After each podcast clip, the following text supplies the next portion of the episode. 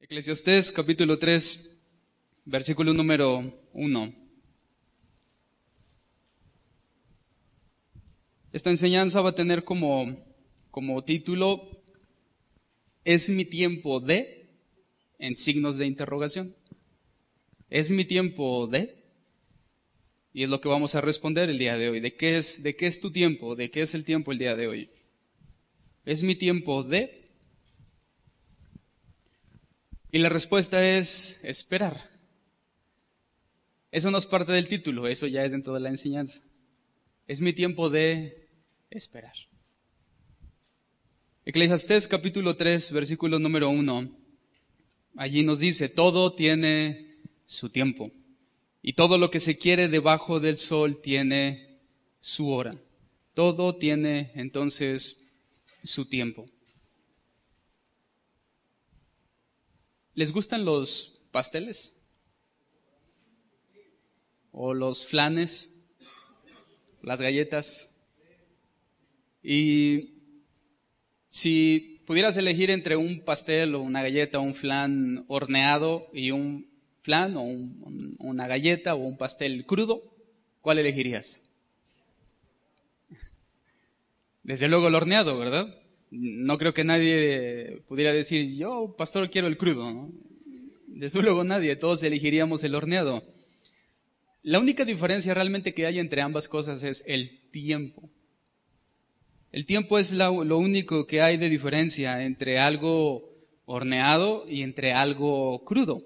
Básicamente ambos tienen los mismos ingredientes, tienen la misma preparación, incluso hasta en apariencia pudieran llegar a ser parecidos. Sin embargo, su única diferencia es el tiempo de cocción.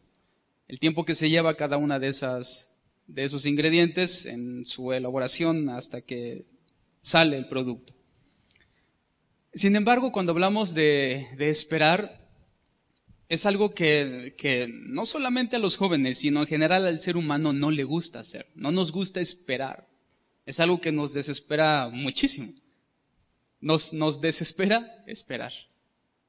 ¿Cómo puedes saber qué tan desesperado eres? Bueno, simplemente un pequeño ejercicio. Si algún día estás viendo un video de YouTube que te interesa y comienza a aparecer ese círculo maldito, ¿no?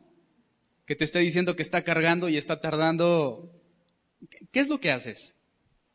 Opción número uno, esperas hasta que cargue. Opción número dos, reiniciar, actualizar página. Opción número tres, ir a revisar el modem. Opción número cuatro, reiniciar el modem. Opción número cinco, preguntar si ya pagaron el internet antes de esperar. La, la realidad es que no nos gusta esperar. Jóvenes no les gusta esperar, pero ser humano tampoco le gusta esperar. Sin embargo, lo que a veces no consideramos es el, gran peligro y el gran daño a nuestra propia vida por no esperar. Hay tres ejemplos en la Biblia particularmente que yo quisiera ver acerca de las consecuencias de no esperar o de tener un corazón o una actitud desesperada. El primero de esos ejemplos se encuentra en Primera de Samuel capítulo 13. No, no vamos a ver toda la historia, simplemente lo voy a mencionar como antesala a lo que quiero enseñarles. Primera de Samuel capítulo 13, allí vemos a un hombre llamado Saúl. Y Saúl, de entre todas las actividades que él tenía, en específico en este capítulo 13, él tenía la actividad, únicamente su responsabilidad, su obligación era esperar a que Samuel llegara para ofrecer el sacrificio. Entonces Saúl estuvo esperando a Samuel, pero resulta que Samuel comenzó a tardar. En la vida de Saúl apareció el círculo de esta, tienes que esperar. Y él tuvo que haber esperado a Samuel, sin embargo, sucedieron ciertas circunstancias que él comenzó a desesperarse y se adelantó. Y cuando él se adelantó, tomó la decisión de él mismo ofrecer el sacrificio y eso lo llevó a perder el reino. Porque cuando llegó Samuel, esa fue la sentencia, por cuanto no me esperaste, el reino te será quitado y le será dado a otro, David. El segundo ejemplo lo encontramos en Génesis capítulo 16, es un ejemplo muy conocido en Sara, en la cual eh, a, tanto a él como a Abraham Dios les había dado la promesa de, que ellos iban a tener un hijo. Pero ese hijo iba a ser en el tiempo que Dios había determinado para ellos. Sin embargo, pasaron los años, pasaron los años y no sucedía. Y entonces Sara comenzó a desesperarse y un día se levantó con una idea. Y la idea fue de que Abraham se llegara a una de sus siervas para poder tener lo que Dios le había prometido en el tiempo que Sara quería. Ella se desesperó, se adelantó y el resultado de ese adelanto fue un niño llamado Ismael, que se convirtió en el terror de Isaac hasta el día de hoy, ¿no? que es descendiente de los árabes. Y no hay un pueblo que odie más a los judíos que los árabes. En Hechos capítulo 7 vemos el tercer ejemplo de las consecuencias de no saber esperar, de rehusarnos a esperar. Y ese ejemplo es en Moisés. ¿Y por qué en Hechos capítulo 7? Porque esta porción es parte de, de, aquel mensaje de Esteban. Cuando él está hablando a los judíos, él trae a memoria lo que hizo Moisés y vemos cómo Esteban dice que un día en Moisés surgió en su corazón, no está diciendo que Dios lo impulsó, sino que en su corazón surgió el deseo de visitar a su pueblo. Y entonces cuando Moisés fue a visitar a su pueblo, se encontró con una escena de un egipcio maltratando a un judío. Entonces él se adelanta a su tiempo, se levanta contra el egipcio y lo mata. Se vuelve un asesino. Y por eso tuvo que huir durante 40 años. Porque él se adelantó a su tiempo, aunque ciertamente Dios tenía para él ser libertador, pero lo hizo cuando él quiso, en la forma en como quiso, y entonces se volvió un asesino. Estos tres ejemplos nos enseñan cómo la desesperación puede ser el principio de nuestro fracaso. Saúl se desesperó porque el pueblo comenzaba a desertar, lo comenzaban a abandonar, se comenzaba a quedar solo, y eso jugó en su corazón en contra de tal forma que él prefirió adelantarse. Después Sara, la Biblia nos dice que ya habían pasado diez años de la promesa que Dios le había hecho y no había sucedido nada. Entonces ella se desesperó por el tiempo. Y finalmente vemos a Moisés, el cual se desesperó por la condición o por las circunstancias que lo rodeaban y que rodeaban a su pueblo. Eso significa que el peor enemigo que tú vas a tener en, en tu principal objetivo, que es esperar, es precisamente la desesperación. Y la desesperación, según la propia definición, no es otra cosa que la pérdida de la esperanza. Una pérdida de esperanza al mismo tiempo que una pérdida de confianza y pérdida de tranquilidad. Eso es desesperación. Si tú alguna vez has estado desesperado o desesperada, es porque has perdido tu esperanza, has perdido tu confianza y has perdido tu tranquilidad. Y cuando se trata de hacer la voluntad de Dios, el tiempo es nuestro principal objetivo. Y nuestro principal enemigo entonces se vuelve la desesperación. Pero si entendemos entonces que tu tiempo, lo que tú tienes que hacer es esperar, debes de tener cuidado con la desesperación. Mira, por ejemplo, lo que dice el Salmo 31. Abre allí tu Biblia. Salmo 31, versículo 14 y versículo 15.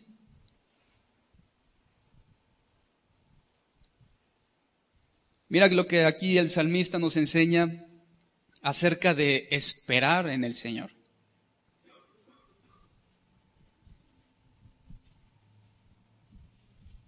Salmo 31, versículo les dije 14 y 15. Mira lo que dice. Mas yo, digan ustedes yo, mas yo en ti confío, oh Jehová.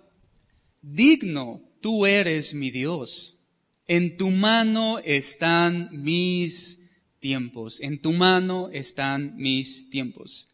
Líbrame de la mano de mis enemigos y de mis perseguidores. Pon atención a la primera frase y a la frase intermedia. Mas yo en ti confío. Y luego adelante dice, en tu mano están mis tiempos. ¿Por qué nosotros confiamos en Dios? Porque en Él están nuestros tiempos. La desesperación es la pérdida de confianza en Dios acerca de nuestros tiempos, acerca de lo que Él ha establecido para nosotros.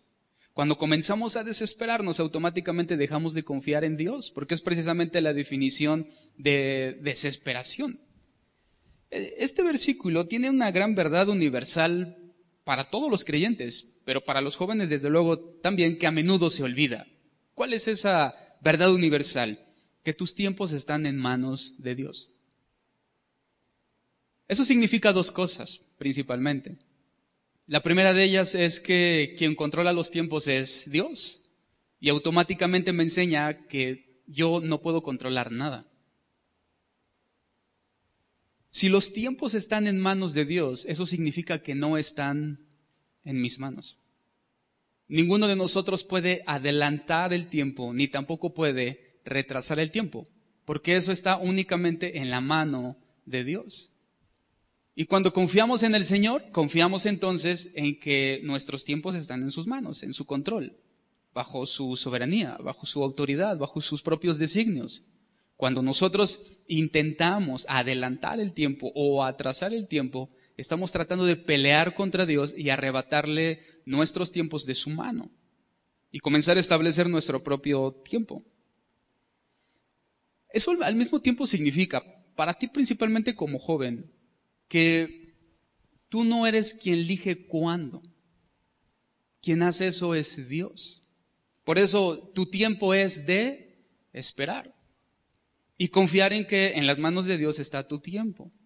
Tu responsabilidad entonces no tiene que ver con elegir cuándo. Tu, tu elección radica únicamente en decidir si te vas a esperar o no. Esa es únicamente tu decisión. Tú no puedes elegir cuándo tener una pareja. Tú no puedes elegir cuándo tener una pareja. Lo que tú sí puedes elegir es si vas a esperar el tiempo de Dios para tenerlo o tenerla sí o no. Y eso es todo. Tú no puedes elegir en, en, dos años, una vez que termine la carrera, puedo tener una pareja. O en un año, o ya puedo hacerlo. Tú no eliges eso. Porque nuestros tiempos están en manos de Dios. Tu única elección radica en si vas a sujetarte a esos tiempos, sí o no. Tu elección como joven básicamente es dos opciones, sí o no. Sí te vas a esperar a sus tiempos o no lo vas a hacer. Tampoco debes de complicarte mucho la vida entre miles de opciones, simplemente tienes dos, o te sujetas a sus tiempos o no lo haces. Esa es tu responsabilidad. Ahora, en base a eso, yo te tengo una buena noticia, que espero que te anime. Estadísticamente, el 95, 97% de los jóvenes de una congregación se casan. Estadísticamente.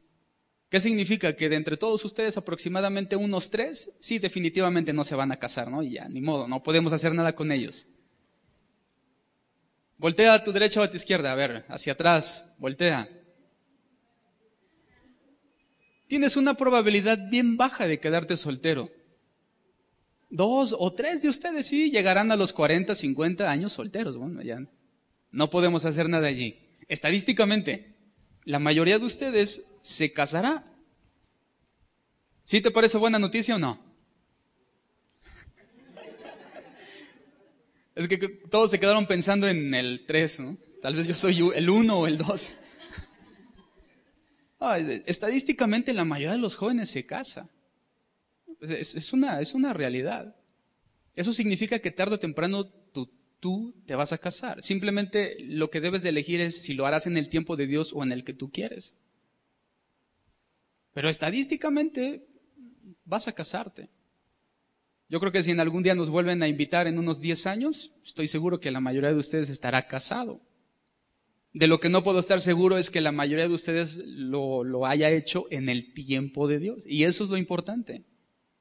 Porque te fijas que la, importancia no radica simplemente en hacer algo o en lograr algo, sino que la importancia de, de un cristianismo en la juventud es hacerlo en el tiempo de Dios.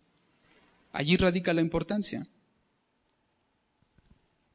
De hecho, si yo pudiera decírtelo de alguna forma, creo que es más importante el tiempo que la persona.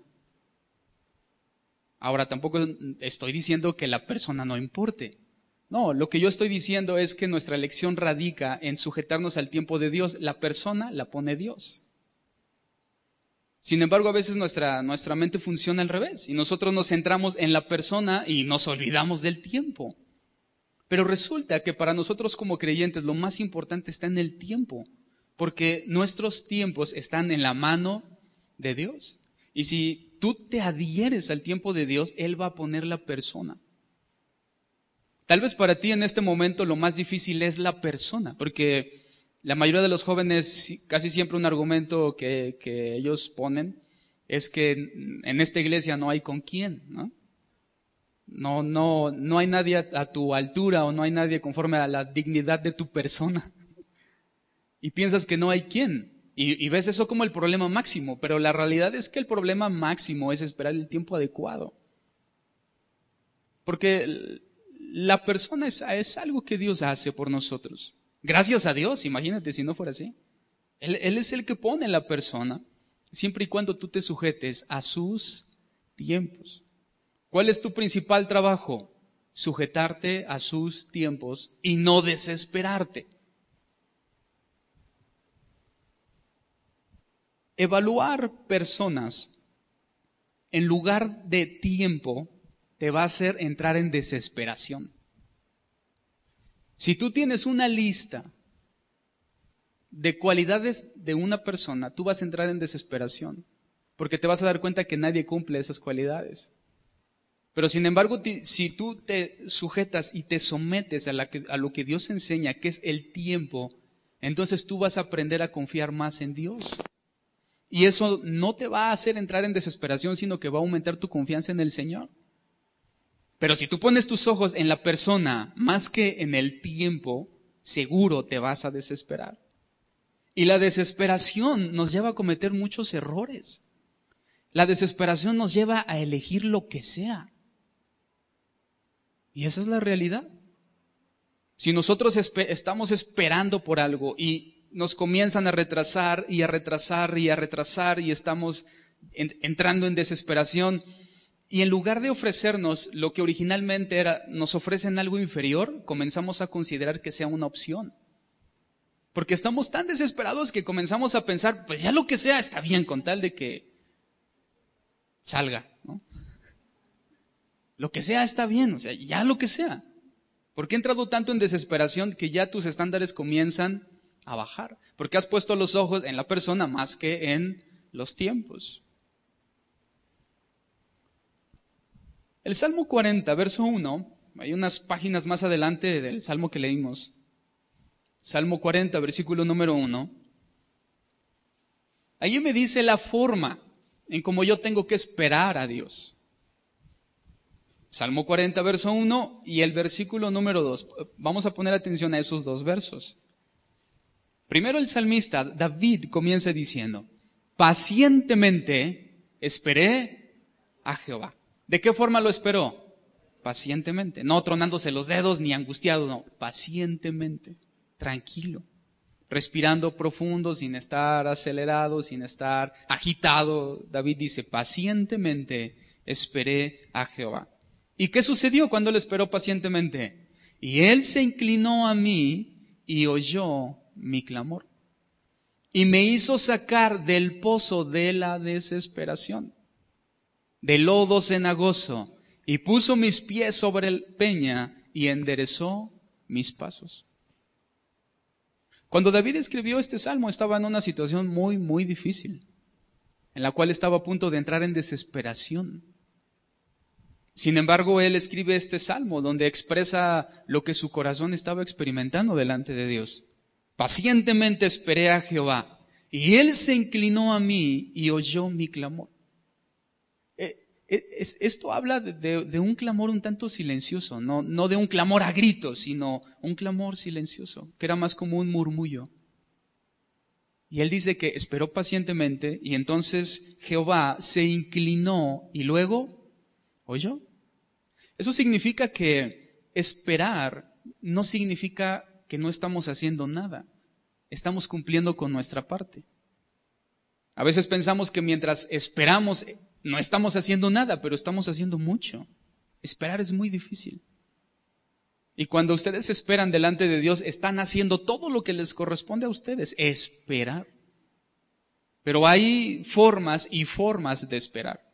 Y David nos enseña que la forma adecuada de esperar es con paciencia cosa que ni Saúl ni Sara tuvieron tampoco a la hora de esperar.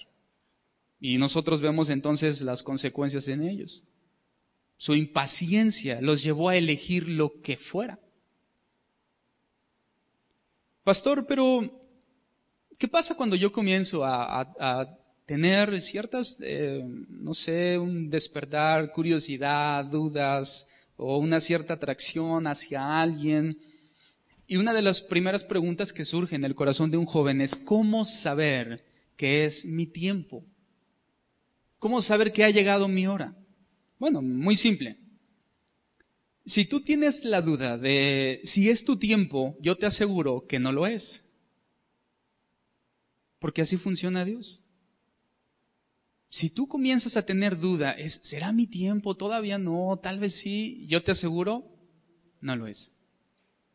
Porque cuando nosotros confiamos en Dios, confiamos en que nuestros tiempos están en sus manos, cuando se llega nuestro tiempo, el más interesado en hacérnoslo saber es Dios.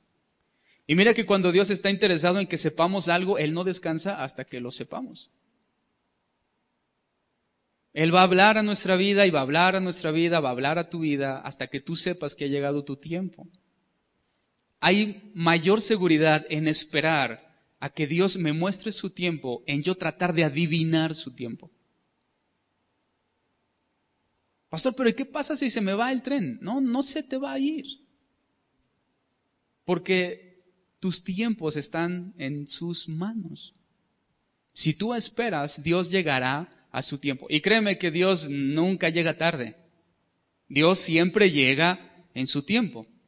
Puedes considerar que ya se ha tardado, pero Dios siempre llega en su tiempo en el tiempo que Él ha determinado, no en el tiempo que nosotros desde luego consideramos el idóneo. Si confías en que los tiempos son de Dios, confía en que cuando llegue el momento o tu momento, Él te lo va a hacer saber. Y no vas a tener ninguna duda acerca de si será tu tiempo, tú lo vas a saber.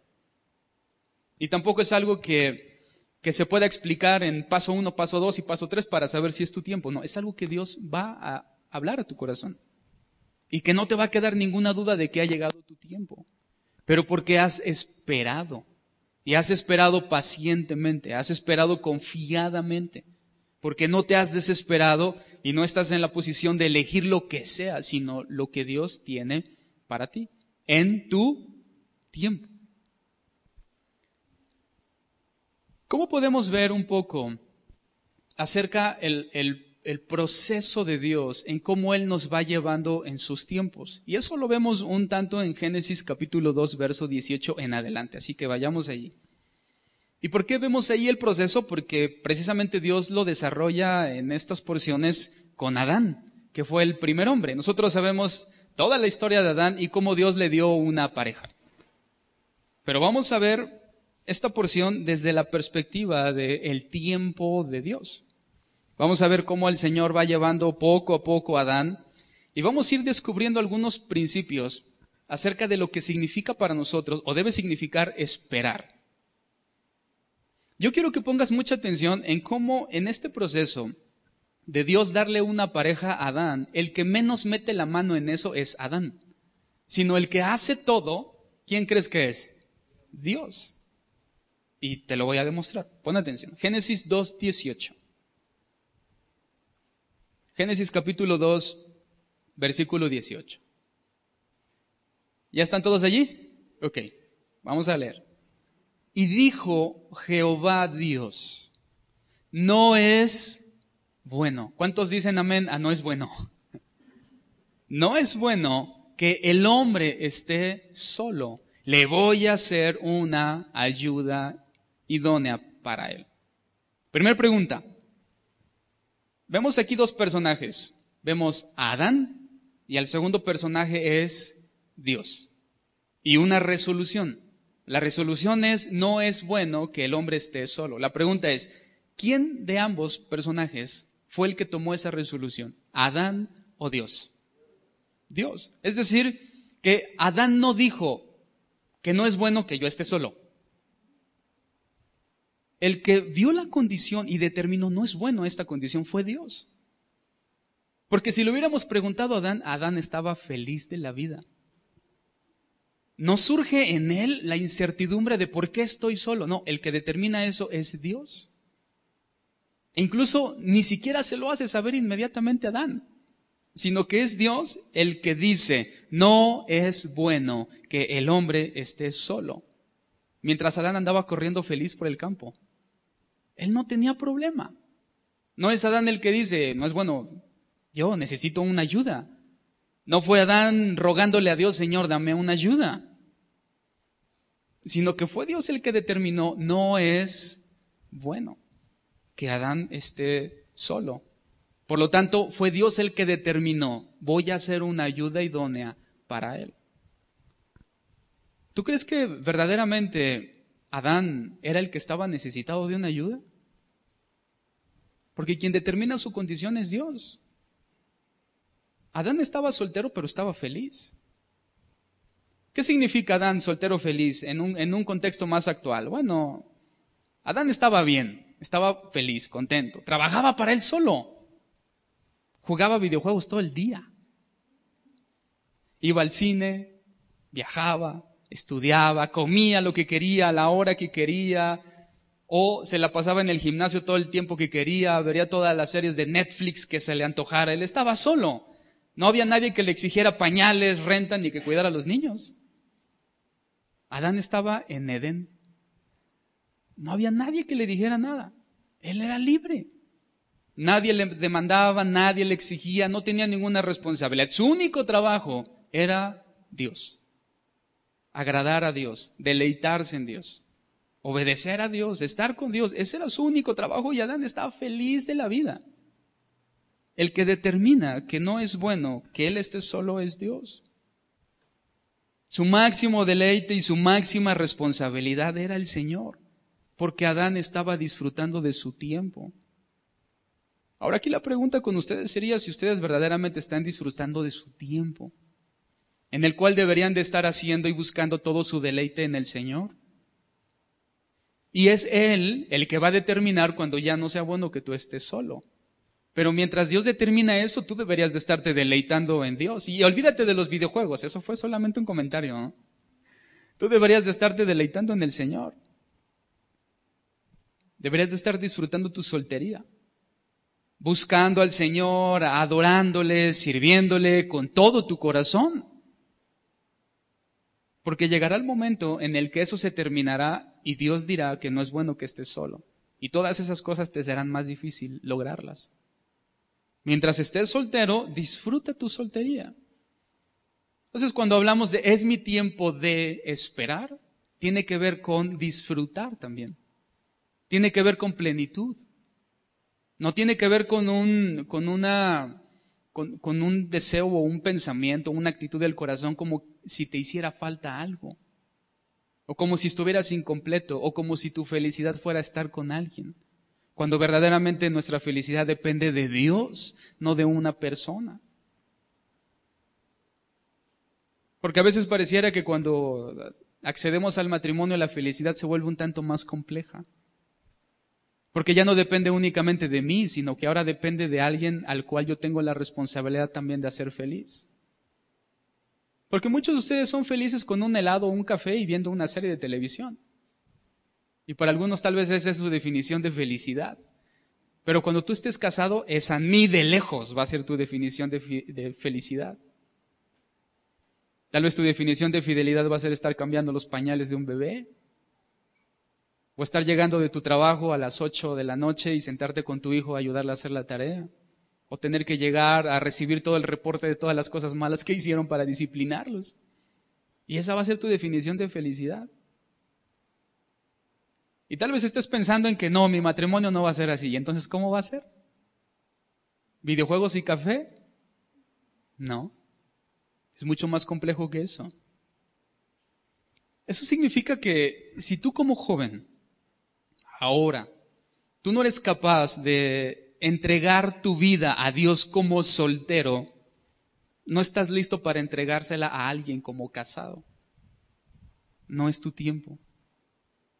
Si tú no has entregado a Dios tu vida completa, anhelos, deseos, cuerpo, espíritu, tu mente, tu pureza, si tú no se lo has entregado todo a Dios, tú no puedes amar a alguien.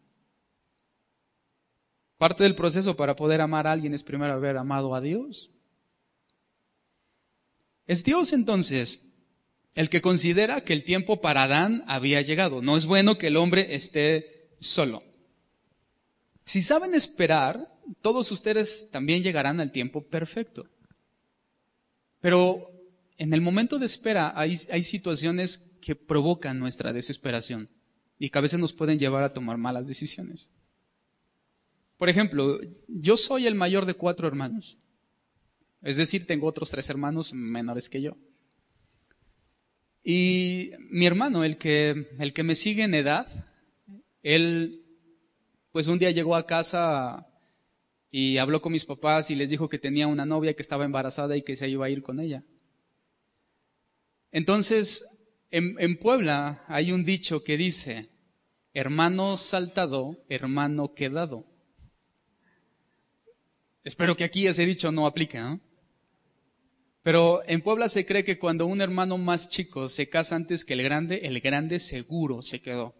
Y para mi mala suerte yo era el grande.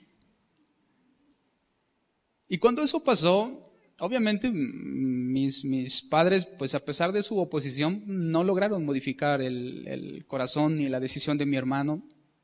En mi familia, mis padres y los otros dos de mis hermanos son creyentes, pero este del cual les hablo no. Sin embargo, a toda mi demás familia, que para mala suerte aparte es muy numerosa, comenzaron a ejercer una gran presión sobre mi vida acerca de, porque mi hermano había casados, entre comillas, ¿no? Yo le llamo de otra forma, pero bueno, ellos le decían casarse. Y comenzaron a ejercer presión sobre mi vida. A, a, un punto en el cual comenzaron a hacer comentarios muy hirientes acerca de mi sexualidad como acerca de tal vez no le gustan las mujeres. Y está bien, así lo vamos a amar. ¿no?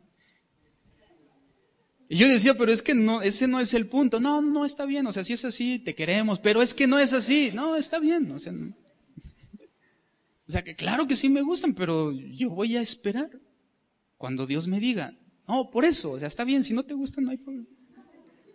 Obviamente no entendían y comenzaron a presionar y a presionar y a presionar.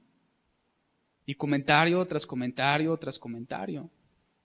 Y, no fue grato. Tal vez alguno de ustedes está enfrentando a una situación similar, una presión. Y en los tres personajes que les mencioné al principio, ellos recibieron cierto grado de presión. Sara fue presionada. Saúl fue presionada por los soldados que comenzaron a irse y, y, a cada momento que un soldado se iba, Saúl entraba en desesperación. Pero él tenía que esperar. Y pasó un día, dos días, y cada vez más soldados se iban y lo abandonaban. Y él comenzó a entrar en presión. Y se llegó el séptimo día y fue el punto de desesperación y él cometió un error. La presión que las circunstancias generan a nuestro alrededor es, es bien difícil sobrellevar. Y eso creo que es solamente algo que un soltero entiende. ¿eh? El casado a veces, a veces no, no entiende esa parte y creo que a veces, incluso equivocadamente, nosotros todavía metemos más presión. Pero el trabajo del soltero es esperar. Tu trabajo es esperar, pero créeme que el mundo no te lo va a hacer fácil. El mundo no, no, no juega a tu favor, el mundo juega en tu contra. Sin embargo, el único que sí está a tu favor y el único que tú necesitas es el Señor. Pero depende de que tú confíes en que tus tiempos están en sus manos. Y que al mismo tiempo entiendas que no están en las tuyas, ni que están en las manos de todos tus amigos que te incitan, o tu familia que te presiona. O tal vez tú mismo eres quien te está presionando. Pero nuestros tiempos están solamente en las manos del Señor y tenemos que aprender a esperar. Y no es fácil. Esperar y esperar y esperar y esperar, presiones, burlas, circunstancias, además de, engaños acerca de nuestras necesidades. Yo necesito una mujer, las mujeres creen que necesitan un hombre y comienzan también a autoengañarse, a crear expectativas falsas que no tiene nada que ver con lo que Dios ha enseñado, porque el que determina nuestro tiempo y nuestra necesidad de una pareja no somos nosotros, es Dios. Y mientras ese tiempo no se llegue para ti, tú tienes que estar completo en el Señor. Porque si algo te puedo garantizar es que tu tiempo no va a llegar si tú no estás completo en Cristo. Tú tienes primero que aprender a estar completo en Cristo para que puedas complementar a alguien más. Si no, no hay forma en cómo eso suceda. Versículo 19 de Génesis 2. Continuamos en nuestra historia. Génesis capítulo 2, verso 19.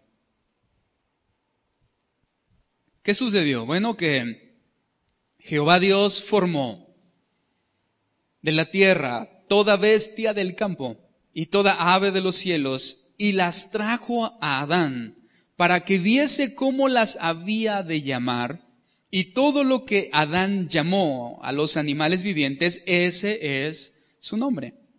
Y puso Adán nombre a toda bestia y ave de los cielos y a todo ganado del campo, más para Adán no se halló ayuda idónea para él. Es muy interesante esa última frase porque dice y no se halló, pero no dice y él no halló. Eso significa que no fue Adán el que buscó. Si no, esa última frase diría, y Adán no halló ayuda idónea para él.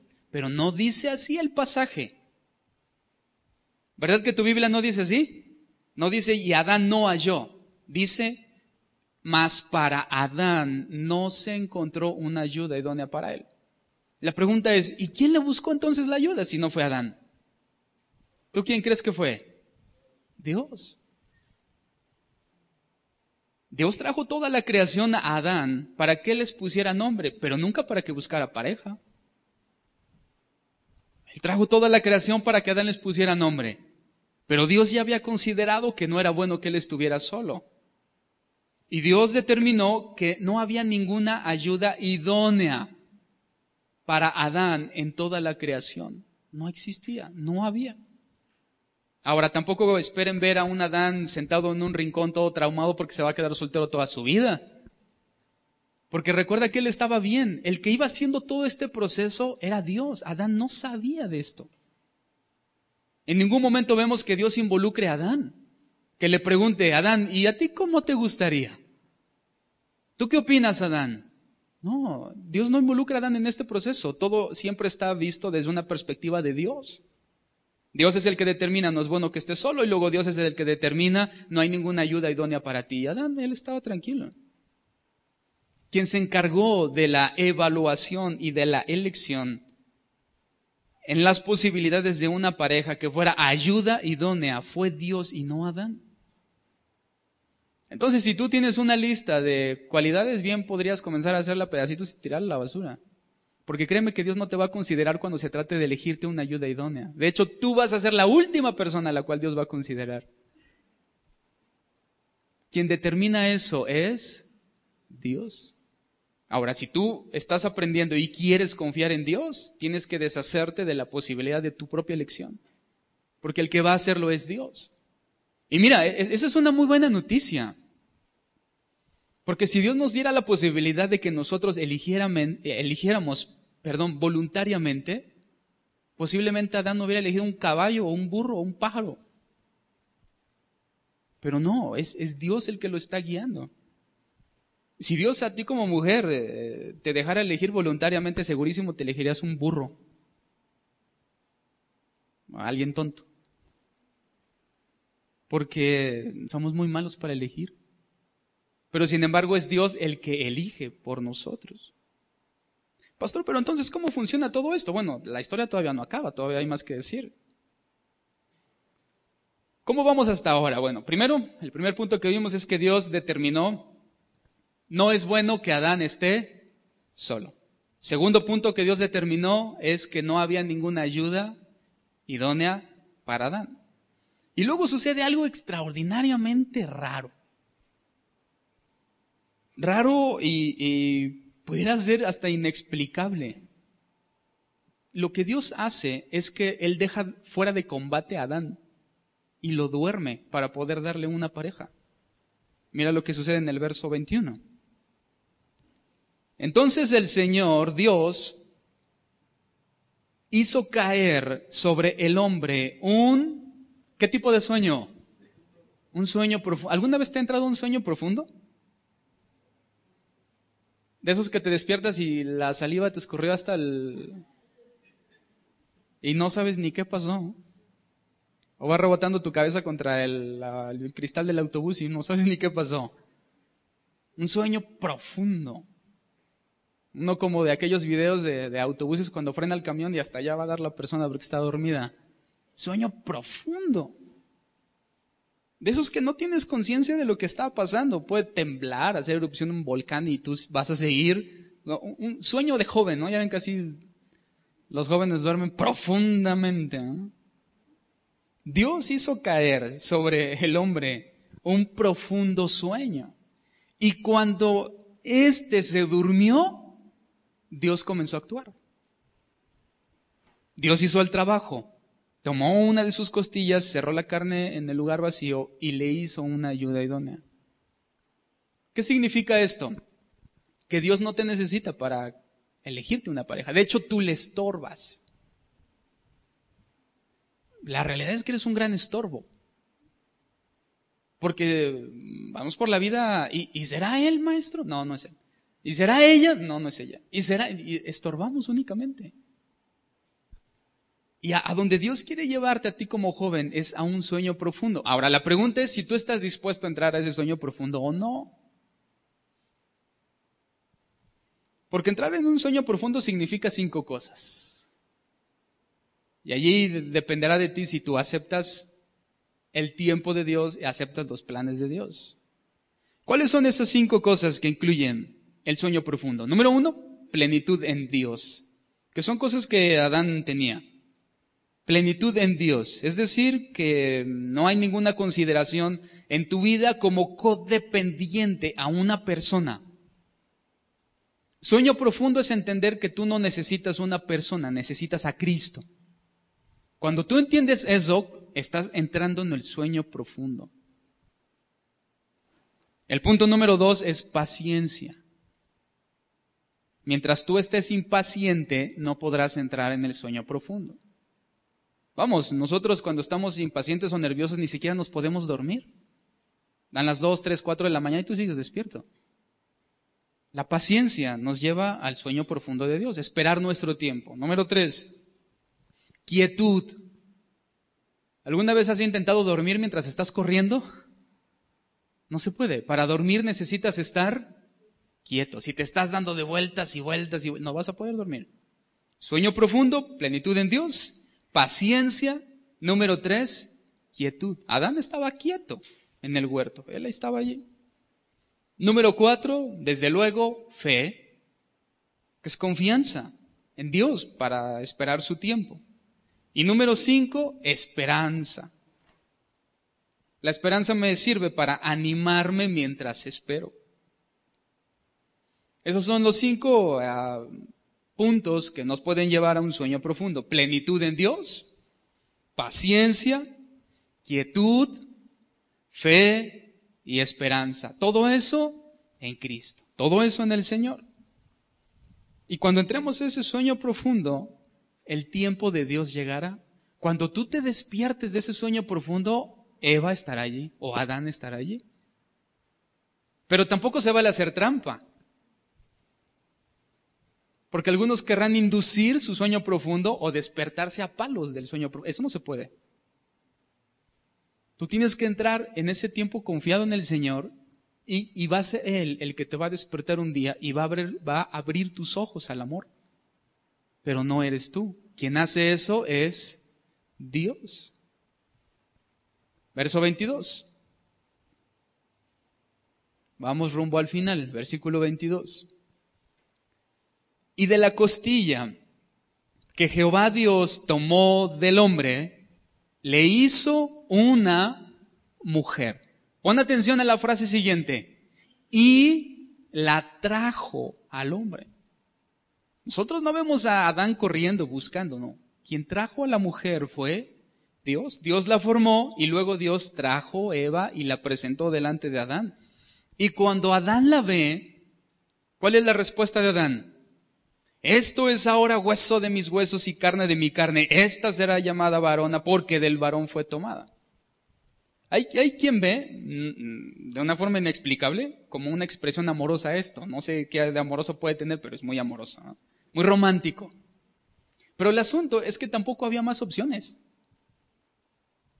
Adán ve a la mujer y dice, esta mujer es ahora hueso de mis huesos, pero tampoco le eligió entre cien, nada más había una. Y cuando Dios abrió los ojos de Adán a Eva, Adán se dio cuenta lo que Dios había elegido para él. Y entonces sus ojos fueron abiertos al amor, su corazón fue abierto al amor y él determinó, esto es ahora hueso de mis huesos y carne de mi carne. Y será llamada varona le puso un nombre derivado de él. Él era un varón. Es la palabra hebrea ish. Y dijo, ella será llamada Isha, varona. Es como, es, es parte de mí. Es lo que Dios tiene para mí. Es, es el plan de Dios. Es justo lo que yo necesitaba. Pero quien hizo todo en este proceso es Dios. Amén. Cuando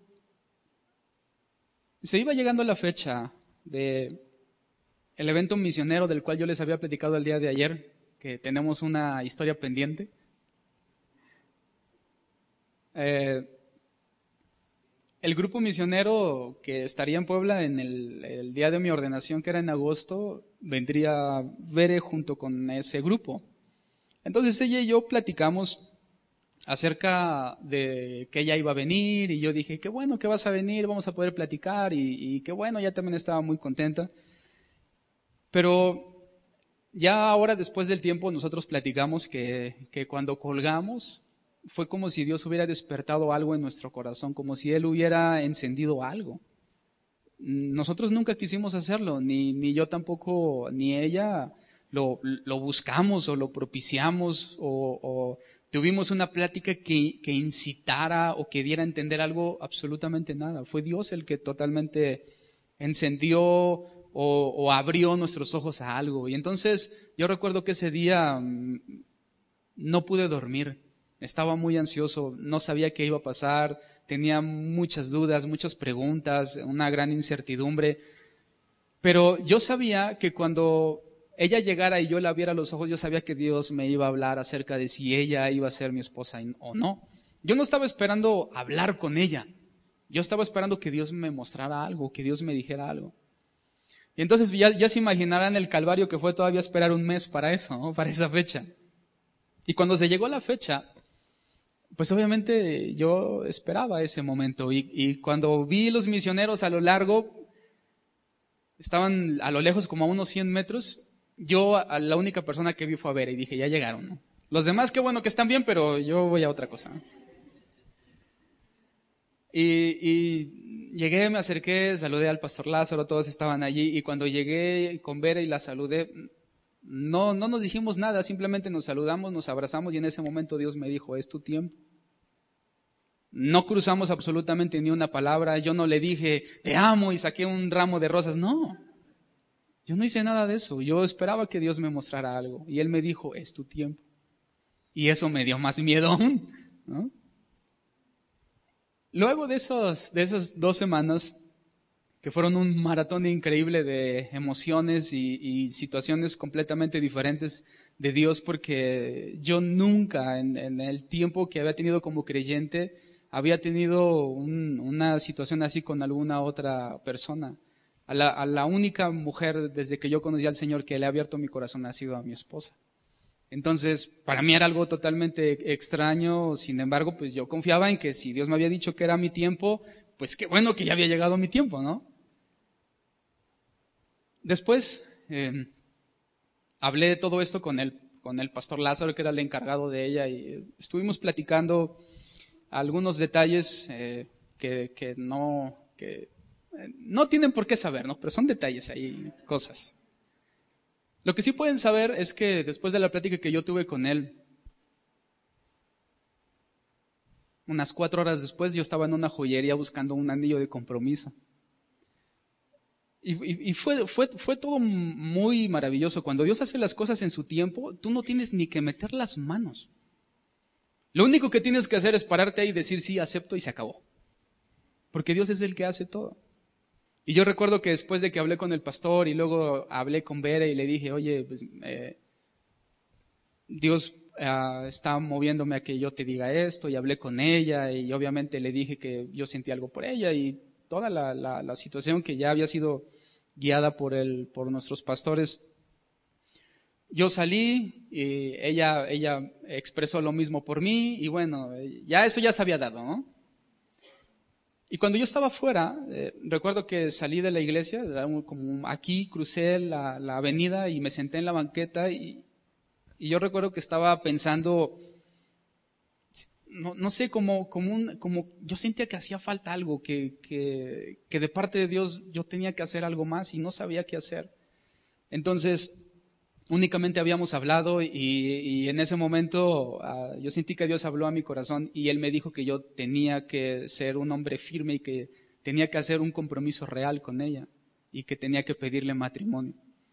Entonces, en ese tiempo la iglesia apenas tenía unos cuatro meses, o sea, no, no había posibilidad en que yo pudiera ni siquiera comprar un anillo de compromiso.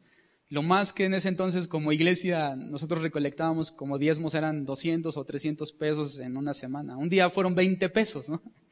Entonces era muy difícil. Y yo recuerdo que mientras estaba pensando eso y yo decía, Señor, pero no, no, no sé cómo, el pastor Lázaro abrió la puerta así y caminó hacia mí.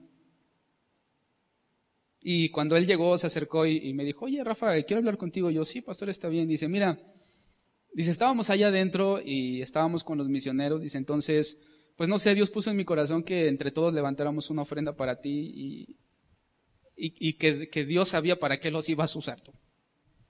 Que no sabíamos para qué, pero tú lo ibas a usar. Y entonces levantamos esta ofrenda y, y aquí está. Y me dio un sobre con dinero. Entonces, obviamente yo dije, no, pues Dios me estaba moviendo a hacer algo, ¿no? ¿Qué vamos a hacer? Vamos a una joyería. Y fui a una joyería. Y cuando llegué a la joyería comencé a, ver distintos tipos de, anillos.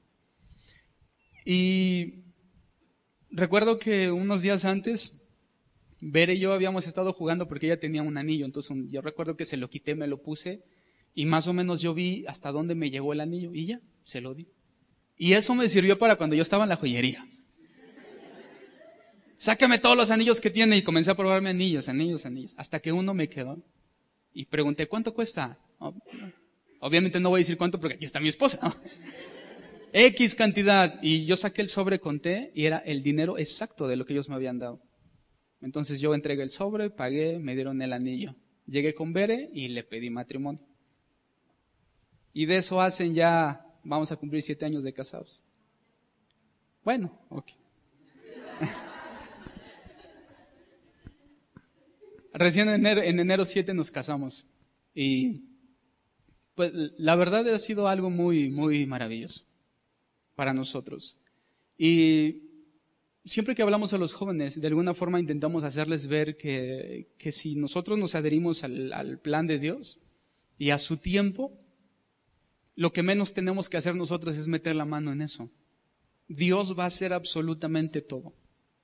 Tú únicamente tienes que, ponerte guapo guapa, peinarte, ponerte ahí y Dios va a hacer todo lo demás. Pero cuando tú no haces las cosas en su tiempo, es como si tú anduvieras caminando rompiendo muros, arrastrando, luchando, golpeando. Y comienzas por hacerlo en tus propias fuerzas. Y es algo que es muy difícil que pueda lograrse. Quisiera terminar con esto. En los años 60, un hombre ah, de apellido Michel, él hizo un experimento. Un experimento muy, muy, muy común que tal vez alguno de ustedes ha visto algún día en internet, donde él midió la capacidad de algunos niños para esperar, midió su resistencia en cuanto a la paciencia. Entonces, este hombre, Michael, eh, construyó un cuarto cerrado con paredes blancas, una mesa y una silla, un plato y un bombón. Entonces él comenzó a meter niños, los sentaba en una mesa frente al plato de un bombón y les decía, mira, este bombón que está delante de ti es tuyo si lo quieres ahora. Pero si eres capaz de esperar, te voy a dar dos bombones. Si tú quieres uno, cómetelo ahora. Pero si tú quieres algo mejor, algo más, y algo más adecuado y algo más sabroso, yo te voy a dar dos bombones, pero si tú esperas. Y entonces él sale del cuarto y el niño se queda frente al bombón. Y es una fiesta eso. Los niños se jalaban los cabellos, se desesperaban, se mordían los dedos, alguno lo tocaba, lo olía y lo volvía a poner. En otra imagen un niño toca el bombón y lo, toca con la lengua y hace cara como de me lo voy a comer y lo pone otra vez. Y comienzan a entrar en desesperación y, del experimento el, resultado es que el 90% de los niños terminó comiéndose el bombón.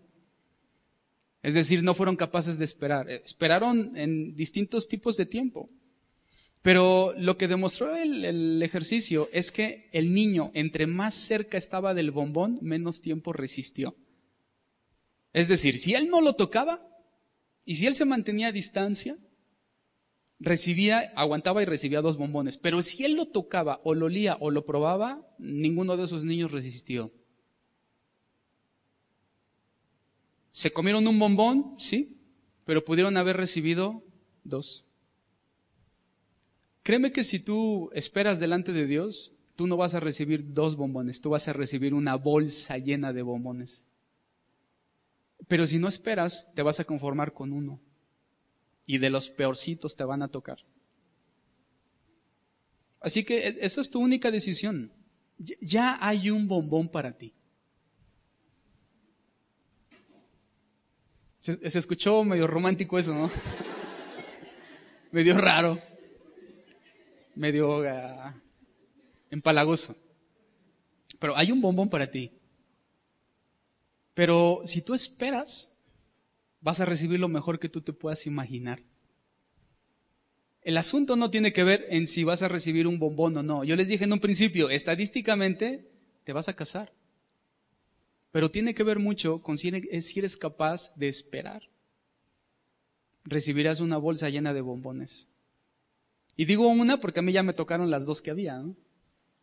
A ustedes ya nada más van por una bolsa. Pero si esperas, Dios te va a bendecir. Amén. Entonces depende de ti. ¿De acuerdo? Vamos a orar a Dios. Señor, te damos gracias